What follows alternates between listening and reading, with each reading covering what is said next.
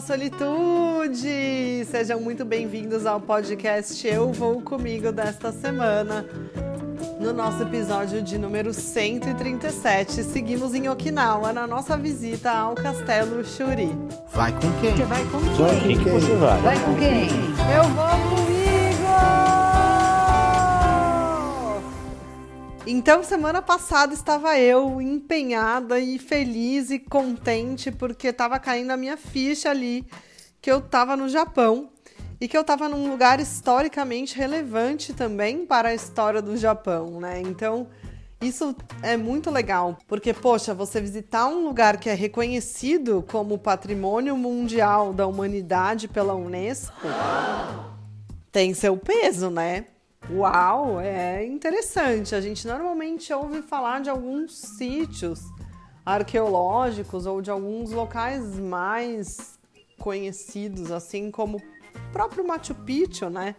Que eu também já, né, conheci, maravilhoso, tem que ir. Mas, né, você tá nesse lugar, a própria Cracóvia é uma cidade que é um patrimônio da Unesco, então é legal você estar tá nesse lugar também conhecendo, porque é realmente de muita importância. Então eu sempre fico pensando, nossa, o que será que aconteceu por aqui, né? Quanta gente já passou, quantas decisões foram tomadas nesse castelo. E as imagens que estavam ali no castelo, né, nas partes que eu tinha entrado, estavam muito bonitas. Vigas enormes, arquitetura com muitos dragões, né, dos dragões japoneses que são muito bonitos. E um castelo mesmo, com todo aquele formato, né, pontudinho, mais arredondado no meio, todo vermelho, com um pátio enorme, tinha um relógio do sol ali na frente, muito bonito. Então, quando eu descobri que eu podia entrar, eu nem pisquei, eu obviamente aceitei. O preço era super simbólico, eu acho que é algo em torno aí de uns 15 reais. E aí fui embora, né? A moça falou que ficava aberto mais umas duas horas. E, gente, quando eu falo a moça falou, ou qualquer pessoa falou, não se enganem, tá? É mímica. o inglês ajuda muito no Japão, mas a língua principal não é inglês, né? Então, assim, a gente. A língua principal do viajante é o se vira, né? Você dá um jeito faz acontecer, usa aplicativo, escreve, faz mímica, enfim. E aí eu entendi que ficava aberto por mais duas horas. E aí fui entrando e já achei ali bem bonitão. Quando eu me deparei com uma parede enorme, com uma pintura do que poderia ser um castelo. E achei meio estranho. Mas como era a entrada, falei, bom, é, deve ser um protótipo aí, sei lá. Resolvi ir ao banheiro. Tava precisando fazer essa parada. E aí já achei super legal. O banheiro era lindo, lindo, lindo. Ele era todo ambientado no esquema do castelo. As torneiras, elas eram possivelmente de chumbo mesmo, um metal bem pesadão, bem antigo com formato de cabeça de dragão, então muito legal, bem interessante. E o banheiro é uma história à parte, por quê? O banheiro deles não é o banheiro ocidental, como a gente conhece, com vaso sanitário, alto, né, tampa, etc.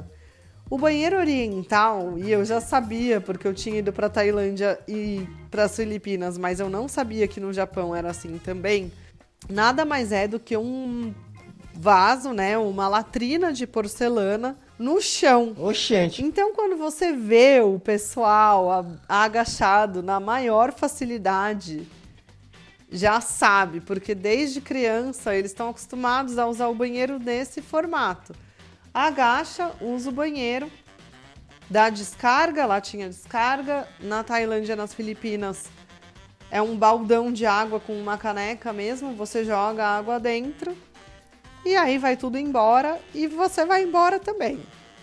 Na Tailândia eles ainda usam essa água para se limpar, não tem papel higiênico e não são todos os lugares também que tem papel higiênico nesse tipo de banheiro no Japão, mas são poucos os que não tem, tá? Até isso eu escutei de uma pessoa quando eu tava indo pro Japão, do tipo, ah, leva papel higiênico porque lá não tem, gente. Esquece. Até porque, né, o banheiro ocidental, e aí que eu quero chegar, porque nesse banheiro do castelo existiam os dois tipos. O banheiro ocidental, que é o nosso, como a gente está acostumado, que daí é aquele vaso sanitário que eu tô mostrando para vocês nos stories, super bonito, que tem a aguinha para limpar e foi até com base nesse vaso sanitário que eu recebi a dica de que lá não tinha papel higiênico e essa dica tava errada, tá? Porque tem papel higiênico em tudo quanto é lugar. Não tive nenhuma dificuldade para encontrar, zero. Até porque eles também têm um produto para você limpar o vaso sanitário. Então você passa no papel e limpa o vaso antes de você se sentar. E aí tinha esse banheiro ocidental com essa privada maravilhosa que todo mundo queria ter uma em casa. Se você não sabe do que eu tô falando, o dia que você vai descobrir, você vai entender. E tinha essa outra ocidental também, que é desse banheiro agachado. Eu não ousei, porque como eu contei para vocês, estou com uma dor nas costas desde o começo do ano. E imagina que eu ia agachar ali, talvez eu tivesse lá até agora, eu nunca teria conseguido levantar. Mas é interessante já culturalmente. Isso foi mantido e isso é mantido até os dias de hoje em vários outros lugares que não só nesse castelo construído no ano de 1300, que muito provavelmente também não tinha aquele banheiro lá no começo, tá bom? Aí saí do banheiro e fui continuar passeando pelo castelo. E aí achei um pedaço lá, né? Tinha um pedaço com um galpão enorme com construção de muitas vigas e eles estavam mostrando como eles construíam as vigas e tal. E eu comecei a ficar intrigada, do tipo, meu, cadê esse castelo? Que eu não tô enxergando o castelo. E aí continuei andando e tinha ruínas do castelo, coisas encontradas no castelo, pedaços do castelo queimados. Então eu descobri que o castelo tinha pegado fogo e não existia castelo. Mas vai voltar a existir o castelo. Então, em outubro de 2019, se eu não me engano, o castelo foi incendiado e pegou fogo e acabou com o castelo, o que é uma judiação enorme.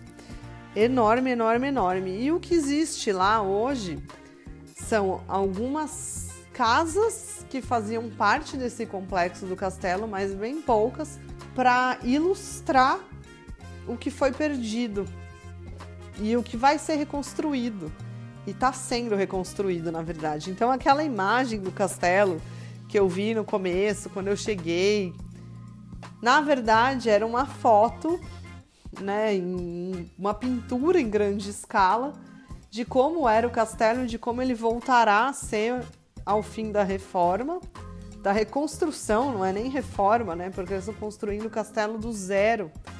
Porque o castelo queimou total. Eles conseguiram salvar algumas estruturas dessas cabeças de dragão que faziam a parte da entrada, né? Eram aquele uau, né? Aquele impacto sim, do símbolo da entrada do castelo, que era de concreto. Eles conseguiram salvar algumas coisas que eram de metal e só. Então, o castelo estava em reconstrução. E aí eu fiquei meio frustrada, né? Falei, poxa vida, cadê o castelo, né? Nada a ver. Já vim até aqui, não vou ver o castelo. É, não vou ver o castelo mesmo, não vi o castelo. Mas não significa que não aproveitei o meu passeio. Aproveitei, fui ver tudo sobre o castelo, assisti os vídeos, peguei uns cartões postais que tem lá e tem uma coisa muito legal também no Japão, inclusive até nas próprias estações de trem. Eles têm um hábito bem comum que é de colecionar carimbos, né? Os stamps que eles chamam. Então, tinha um negócio de você pegar um cartão que tinha uma foto do castelo e aí em cada uma das estações que você passasse, você fazia uma sobreposição dos carimbos numa certa ordem, numa sequência. No final você tinha uma imagem do castelo em si. Eu tenho algumas alguns desses carimbos, provavelmente essa vai ser a capa do podcast de hoje. Acho que vale a pena a gente ilustrar isso porque é muito legal. e vou ter que voltar para ver o castelo reconstruído. Mas aí eu continuei passeando lá dentro, porque eu já tinha, né, adquirido o ingresso e tudo mais. E a gente está falando de novo do alto de uma colina. E tem uns jardins também super bonitos lá dentro. E fui andando por esses jardins com toda aquela parte de coleta e captação de água, super legal de ver, né, gente? A gente está falando de novo de um castelo construído em 1300. Então, são coisas que, né, hoje pra gente é super normal, mas se você pensar lá atrás, né, como que foi feito, é bem surpreendente.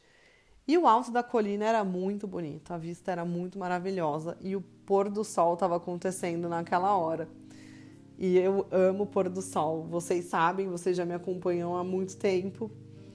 E eu fiquei ali só contemplando e só agradecendo e ouvindo um pouquinho de Nath Roots, que eu adoro, para me deixar em paz mesmo, para ficar feliz e celebrar esse momento que eu estava vivendo, essa alegria de poder estar tá lá.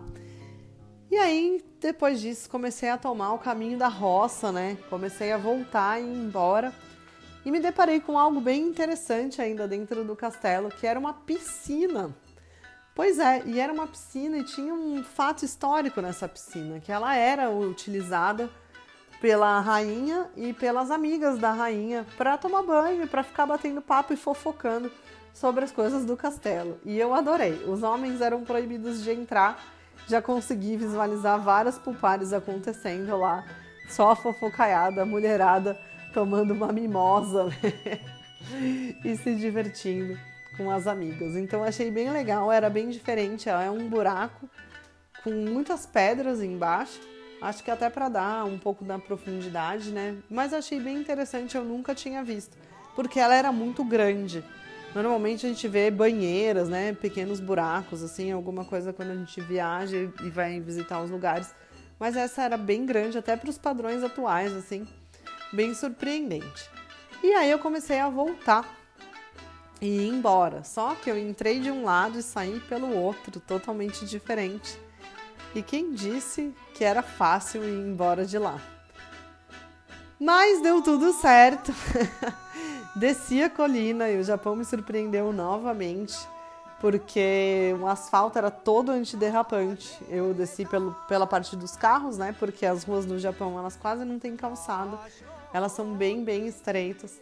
E a rua era toda de asfalto antiderrapante, porque a gente estava no alto de uma colina, né? Estava no alto de uma colina. Não era muito fácil de descer ou de subir, imagino se eu fosse um carro. E aí alcancei o metrô que precisava para voltar, mas isso não significa que eu fui embora dormir. Significa que eu fui embora passear e fazer algo bem curioso que muitos de vocês já viram no Instagram tá nos destaques, mas eu vou contar melhor para vocês no podcast da semana que vem. Então vem com a sua mochila cheia de solitude, porque na semana que vem a gente vai continuar passeando por Narra. E talvez a gente experimente uma bebida que tem cobra envolvida na sua preparação. Nos encontramos no seu streaming de preferência na próxima semana. Até lá. Vai com quem? Você vai com quem? Vai com quem? Você vai? Vai com quem? Eu vou com